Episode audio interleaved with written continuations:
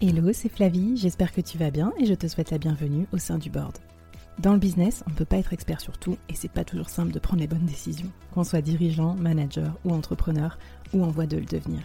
C'est pour ça que j'ai eu envie de créer le board, une sorte de euh, comité de direction virtuel. Chaque semaine, j'ai une conversation avec un expert ou un dirigeant de mon réseau à ce micro pour t'inspirer, te challenger, t'aider à prendre de bonnes décisions. Le board, c'est aussi et surtout une business communauté pour continuer la conversation avec nos experts ou entre nous afin de trouver des idées ou des soutiens. Retrouve-nous en description du podcast pour continuer la conversation et nous poser tes questions. Mon invité du jour et tous les membres du board te souhaitent la bienvenue et un bon épisode.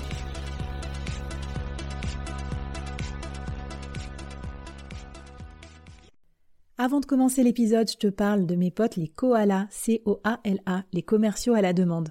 En fait, je trouve leur idée énorme et je trouve qu'elle répond à un vrai besoin sur le marché. C'est euh, tout le monde déteste prospecter, on est d'accord. Même les commerciaux d'ailleurs. et en fait, eux, ce qu'ils te proposent, c'est des forfaits de prospection à la carte. Tu choisis le nombre d'heures dont tu as besoin et euh, leur collectif de commerciaux, coachés, triés sur le volet, euh, motivés par leurs soins, va prospecter à ta place. Donc ils vont t'aider à générer des leads, trouver des clients, vendre, enfin tout ce que tu veux. Donc tu peux les retrouver sur leur site www.wearekoala.com. Sur ce site, tu peux aussi passer le test pour mesurer ta puissance commerciale. Moi, je trouve ça, je trouve ça fabuleux. Je trouve que ça va bien aussi avec peut-être euh, bah, les gens qui nous écoutent ici. Si vous êtes dirigeant, euh, si vous n'avez pas encore recruté de commerciaux ou vous hésitez à en recruter plus, vous pouvez ponctuellement faire appel à eux. Si euh, vous êtes indépendant aussi, que vous vendez vous-même et que vous n'avez pas le temps de prospecter, enfin voilà, n'hésitez pas. vous aurez un petit, un petit quelque chose de ma part, of course. Mais bon, surtout c'est des potes et j'aime bien ce qu'ils font, donc j'en profite. Allez, on commence avec l'épisode du jour. Hello et bienvenue à toi sur ces épisodes collector du podcast Le Board. Le Board, c'est le comité de direction virtuel qui t'aide à prendre les bonnes décisions dans ta carrière ou dans ton business. Euh, j'ai eu envie de créer ces épisodes collector qui sont des mash-ups d'épisodes déjà existants pour te donner un avant-goût des plus de 80 épisodes à découvrir sur ce podcast. Alors quels sont les formats que tu pourras euh, avoir sur le board? Une interview toutes les semaines, tous les mercredis à 10h avec un expert ou un dirigeant qui pourra nous aider à euh, appréhender euh, une réalité business ou carrière intéressante pour toi. Et tous les lundis, un format express de 15 minutes avec des conseils directement actionnables pour devenir un ou une meilleure dirigeante. J'espère que ça te plaira. Je te propose de découvrir dans la thématique des épisodes collector 5 thèmes qui sont convaincre, fédérer, booster son mindset, s'organiser, ou bien Bye Bye Salaria. Tu pourras les retrouver dans les, euh, dans les liens de cet épisode.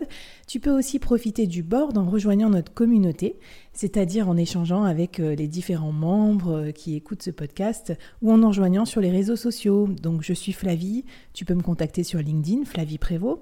Tu peux aussi me retrouver sur Insta, at workitude underscore fr.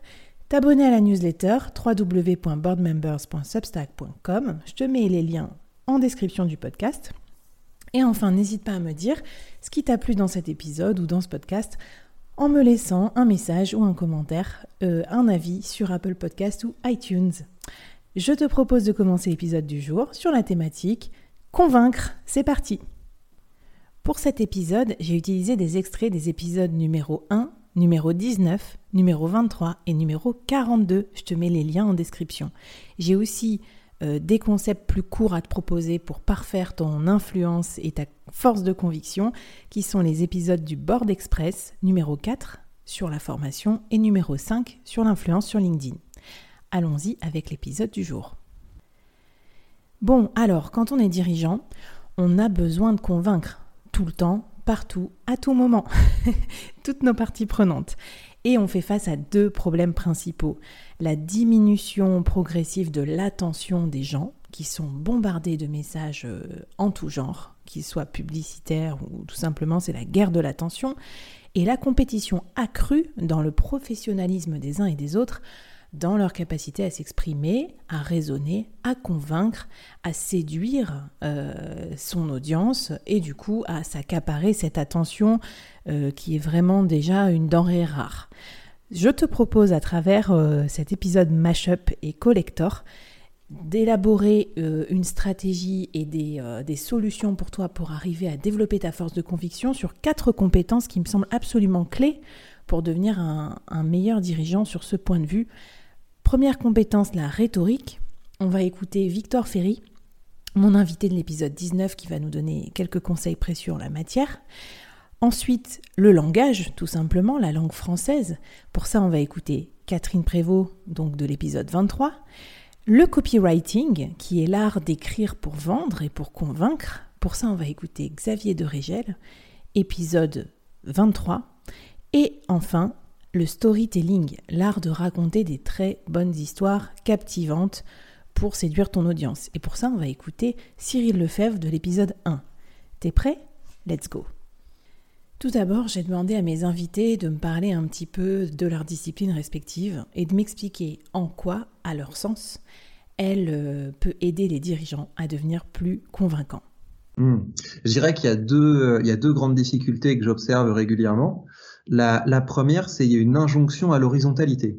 Donc ça, c'est quelque chose qui est vraiment très courant. C'est l'idée que maintenant, il faut, il faut être agile, il faut être horizontal, mais ça va pas toujours très bien avec la, avec la posture du dirigeant, qui doit être capable de créer de la proximité. Mais il y a mhm. certaines, il y a certaines situations où il faut trancher. Et là, ça suppose, au contraire, de créer une distance, de créer une distance qui permet l'autorité.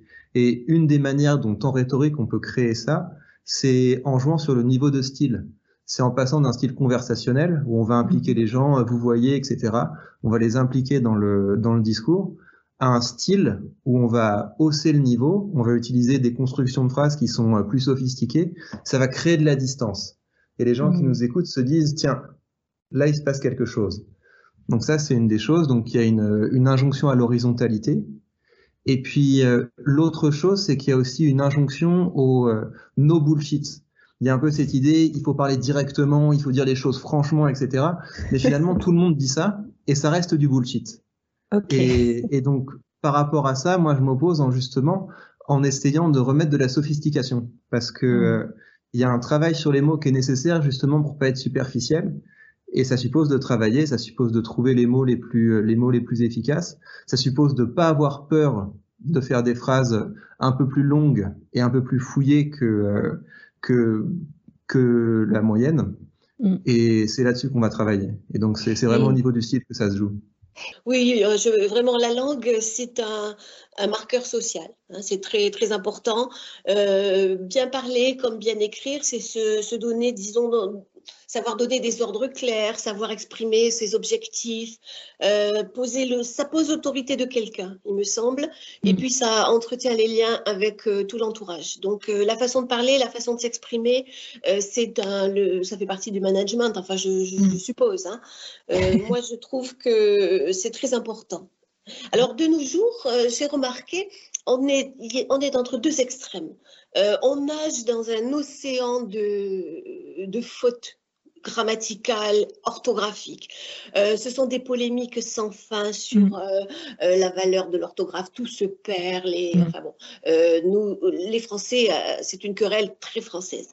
Alors, on, a, on a cet océan de, comme je disais, de, de fautes dans les réseaux sociaux, dans les modes d'emploi. Quand je vais sur mm. un forum pour comprendre le mode d'emploi ou les recettes de cuisine. Mais... Et encore, tu n'as pas vu TikTok, hein, parce que moi, voilà, je, suis là-dessus. C'est...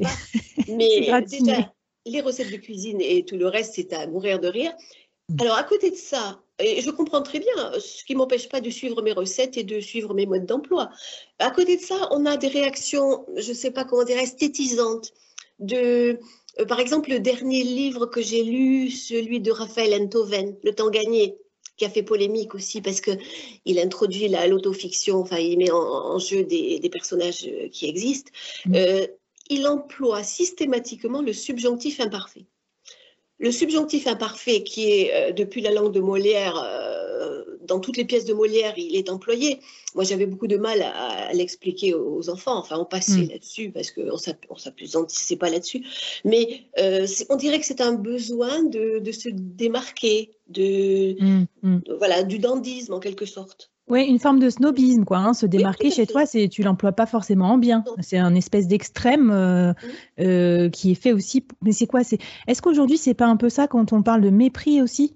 Si, ça fait partie de ça, de ce, ce marqueur social ou de, dans le livre de Bourdieu, la distinction, c'est-à-dire se démarquer. Mmh, hein. mmh. le, voilà, donc moi j'ai remarqué ces, deux, ces deux tendances euh, sinon, eh ben, non mais très bien déjà.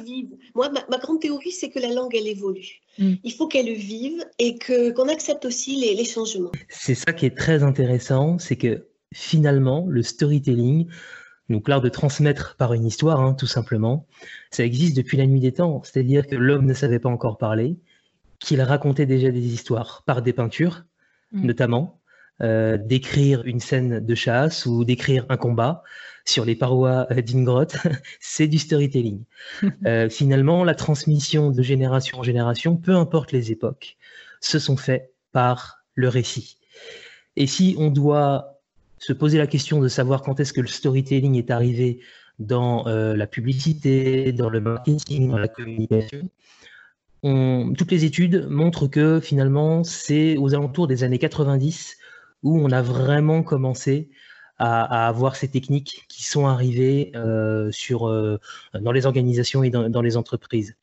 Il y a un auteur australien qui s'appelle Steve Denning, qui est un petit peu une, référence euh, en la matière, qui a beaucoup, beaucoup écrit sur le sujet.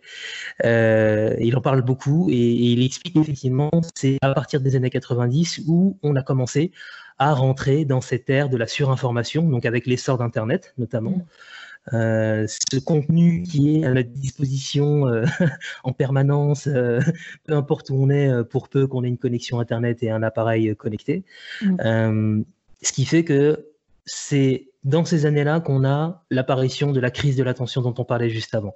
Ah oui, ok. Et ce qui fait que il y a un gros défi qui s'est posé pour toutes les entreprises, c'est comment faire en sorte que les clients que l'on a actuellement et les nouveaux clients que l'on pourrait avoir nous regardent. Comment est-ce qu'on va faire pour capter l'attention avec toute cette concurrence qui mm. est face à nous euh, avec l'essor d'Internet? Le copywriting, c'est, euh, ça vient de deux choses. La copie, qui est le produit, euh, l'objet, ce que tu vas vendre, et le writing, c'est l'action d'écrire à ce moment, en ce moment donné. Hein. ING, c'est l'action du moment. Donc copywriting, c'est-à-dire que j'écris, j'utilise des mots pour promouvoir un produit. Donc c'est, c'est, euh, ça peut être aussi euh, une personne en politique, une idée fédératrice, ça peut être tout ce que tu veux. Mmh. Moi aujourd'hui, j'utilise le copywriting, enfin les mécanismes que j'ai appris en copywriting pour euh, tous les trucs de la vie, de la vie de tous les jours, vendre. j'ai vendu une moto la semaine dernière, j'utilisais le copywriting et j'ai vendu plus cher que je l'ai acheté et, et j'ai racheté une moto derrière à la moitié du prix que le mec en voulait. Donc euh, voilà, ça, ça c'est le copywriting euh, dans, dans, dans, ses, dans, dans ses meilleures, euh, dans ses meilleures applications. Donc on va dire que c'est l'art d'écrire pour vendre, c'est convaincre pour passer à l'action. Quand tu mets un call to action en bas d'une page web ou n'importe quel bouton sur lequel on doit appuyer, qu'est-ce mm. que tu vas écrire sur ce bouton? Est-ce que tu vas écrire cliquez ici, comme dans les années 80, ou est-ce que 90 euh, où est-ce que tu vas écrire euh, je veux ou est-ce que tu vas écrire euh, le, le, le, bénéfice que le, le, prospect va obtenir en appuyant sur ce sur ce bouton. Mm. Donc c'est l'art d'écrire pour vendre, c'est de persuader, on dit influencer, mais mm. au-delà d'influencer, c'est aussi avec le copywriting, on essaie aussi de partager l'intérêt de l'acheteur. C'est-à-dire que souvent, tu as des idées qui peuvent être pas forcément bien présentées. Le fait de bien les présenter, de mettre en avant les avantages, ben ça c'est le boulot du copywriter. Dans un deuxième temps, j'ai demandé aussi à mes invités de nous fournir des preuves concrètes, des exemples, des illustrations et des idées pour concrètement devenir plus convaincants, à l'oral comme à l'écrit. On va écouter quelques-unes de leurs techniques. Dis-moi aujourd'hui, quand on est euh, dirigeant et qu'on veut se démarquer par son discours, par quoi on commence euh, Qu'est-ce qu'on fait Comment on peut faire en fait? Il bah, faut déjà considérer que c'est un sujet. Il faut, faut, déjà considérer qu'il y a un enjeu à ce niveau-là et que euh, quand on a des idées, c'est très bien, mais c'est vraiment le tout début du travail. Parce que euh, une fois qu'on a une idée, il y a tout un travail pour la rendre mémorable. Et, ce, et c'est là qu'entrent en jeu les figures de style. C'est que des figures de style, c'est des, des constructions qui, parce que ça joue sur des phénomènes de répétition ou des phénomènes de parallélisme, c'est des mmh. choses qui restent, qui restent en tête. Et donc, connaître des, des figures de style, ça permet, une fois qu'on a une idée sur la table, de se dire, tiens, bah, je pourrais la formuler comme ça, comme ça et comme ça. Mmh. Alors, euh, on va pas y couper, hein, tu vas pas y couper, Victor, mais comme on, fait partie de tes élèves aussi, notamment dans cet épisode-là, on a besoin euh, d'images, d'illustrations, et peut-être que tu nous donnes un petit peu de matière pédagogique. Alors, on va réviser avec toi les figures de style, et notamment celles qui te semblent euh, adaptées et utiles pour le discours du, manager, du leader. Mmh mais donc, encore une fois, c'est des phénomènes de répétition. Donc euh, répétition, il y a des choses toutes simples comme euh, comme l'anaphore. Et quand on fait des... donc l'anaphore, c'est on va reprendre, euh, on va reprendre par exemple I have a dream, I have a dream, I have a dream. Mm. On va reprendre une même construction qu'on va répéter. L'idée, c'est qu'il faut utiliser, utiliser ça comme un tremplin à énergie. Donc ça veut dire que on va le faire dans une gradation. On va on va monter au fur et à mesure le niveau d'énergie. Et c'est très important de se limiter dans les anaphores parce que sinon ça donne quelque chose un peu comme François Hollande.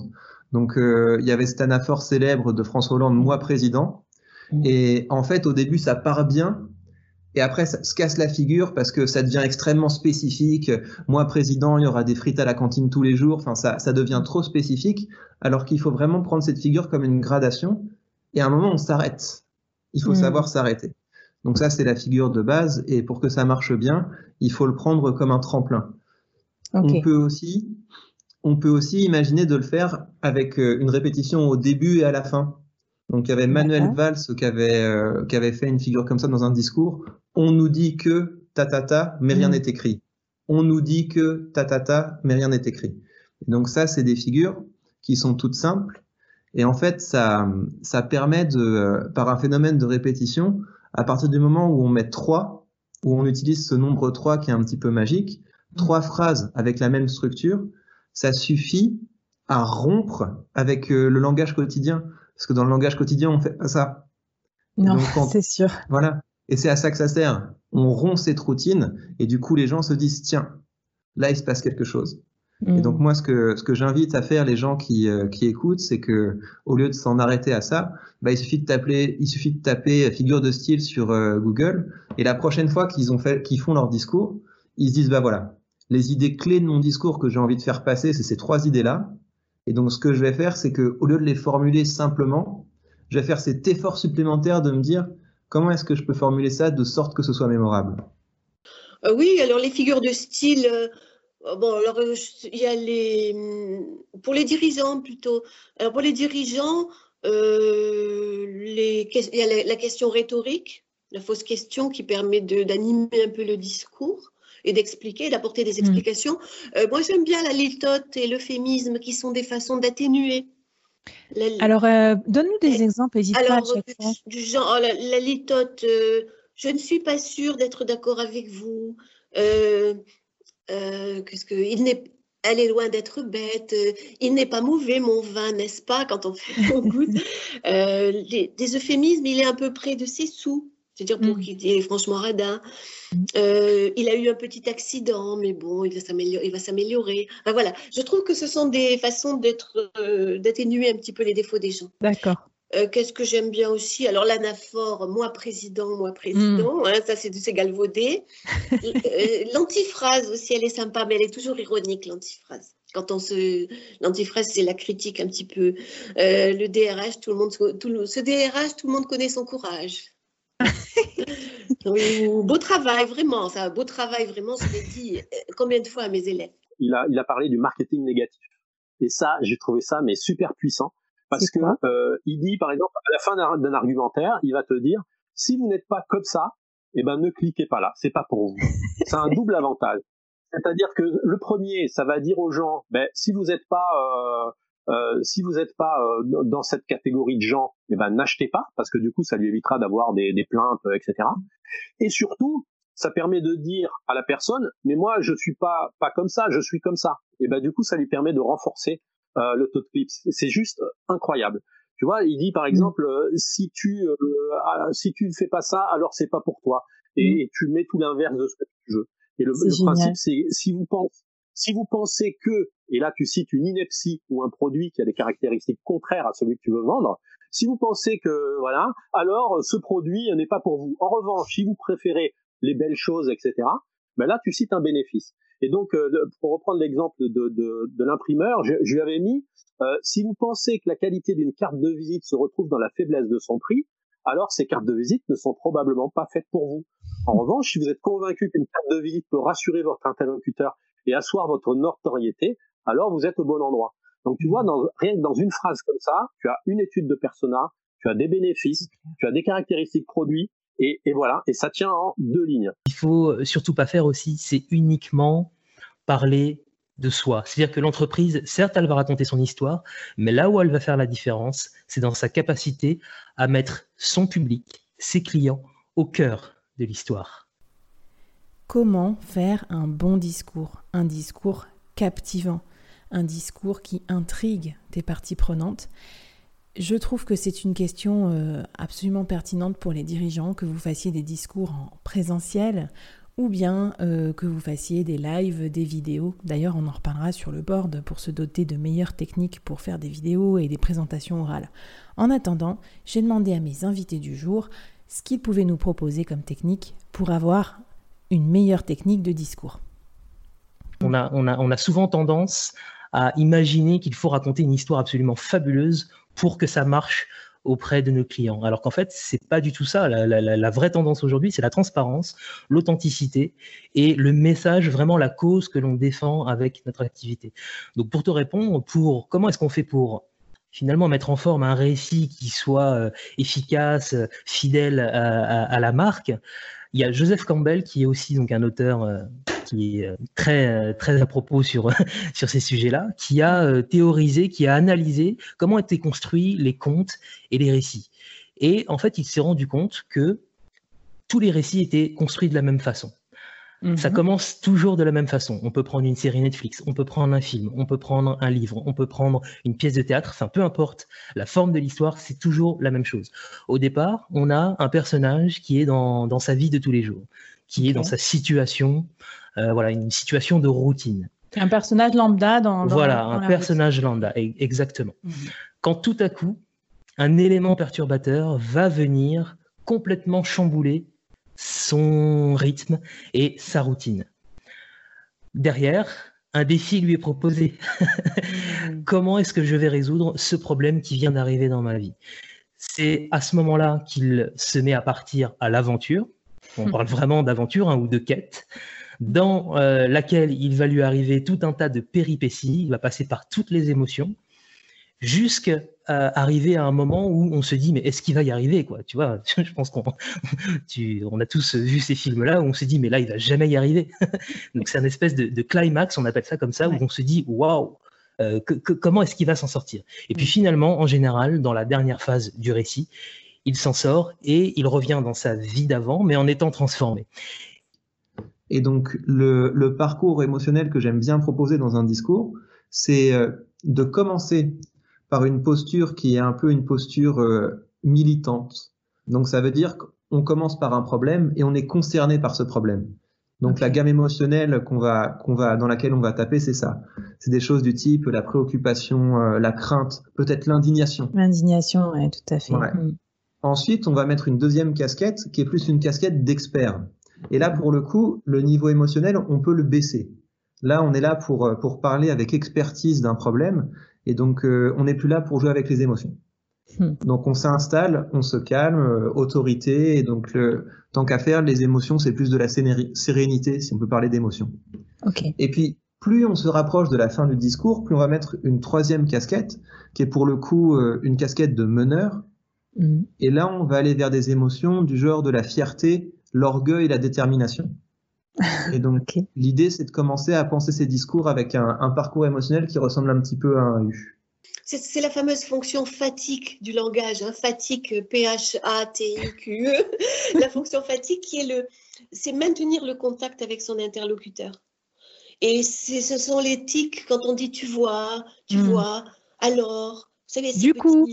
Alors le du coup oui mais alors il est sympa ce du coup. Moi je vais pas le non je vais pas le le mettre bon ça me rassure sinon tu n'écouterais pas mes podcasts.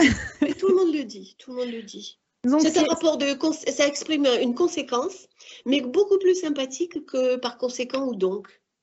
Et ce que tu dis, c'est que le rapport fatigue là du langage, ça permet d'entretenir le lien. Donc en fait, ça part d'une bonne volonté d'avoir des tics. Parce que si on les enlève, on les remplace par quoi?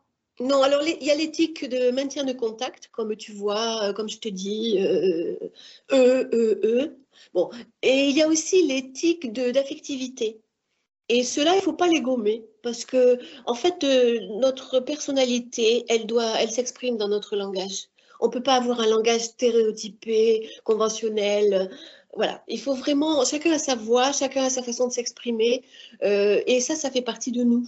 Moi, je suis hmm. vraiment pour pour, la, enfin, pour garder l'affectivité du langage. Parce que sinon, c'est ennuyeux. Allez, une dernière euh, petite technique ou deux pour la route pour être plus convaincant? Pour oser faire des conclusions.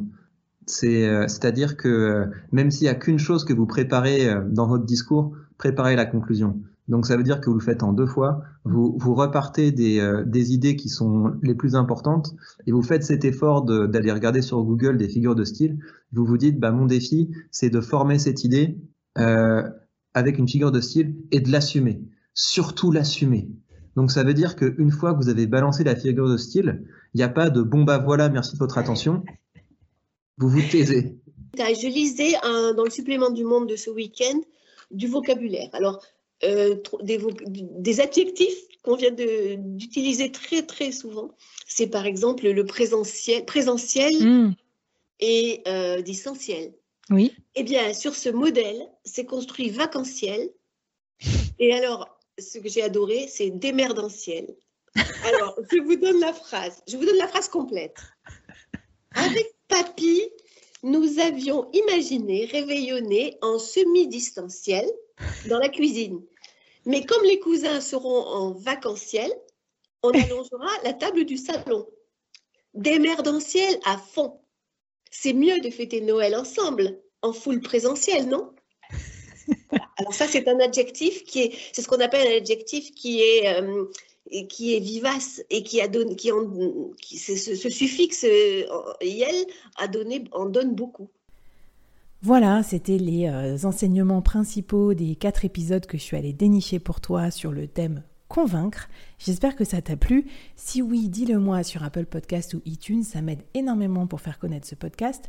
Ou écris-moi un petit message euh, où tu veux.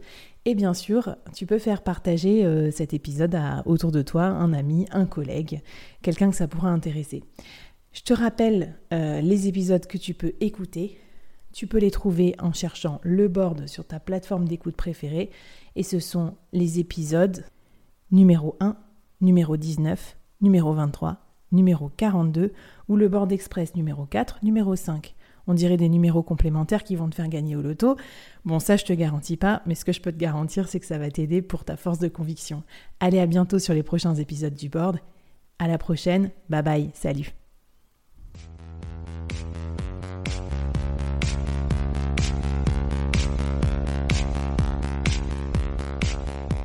Waouh Merci d'avoir écouté ce podcast jusqu'au bout et d'avoir rejoint la communauté du board. Avant qu'on se quitte, j'avais envie de te poser trois questions. Qu'est-ce que tu as apprécié dans cette conversation du jour? Première question. Qu'est-ce que ça t'inspire pour ton business? Deuxième question. Et la troisième, est-ce que tu acceptes le challenge lancé par notre invité du jour? Viens vite nous raconter tout ça, j'ai hâte de te lire et de faire plus ample connaissance. Les liens pour nous retrouver sont en description.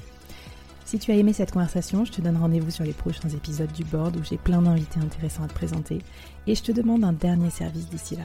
Tu serais un amour de partager ce podcast à ton réseau et de nous aider à le promouvoir sur les plateformes d'écoute en nous mettant une super note et un gentil commentaire. Par exemple, Flavie est tellement formidable qu'elle a réussi à me parler finances sans m'endormir.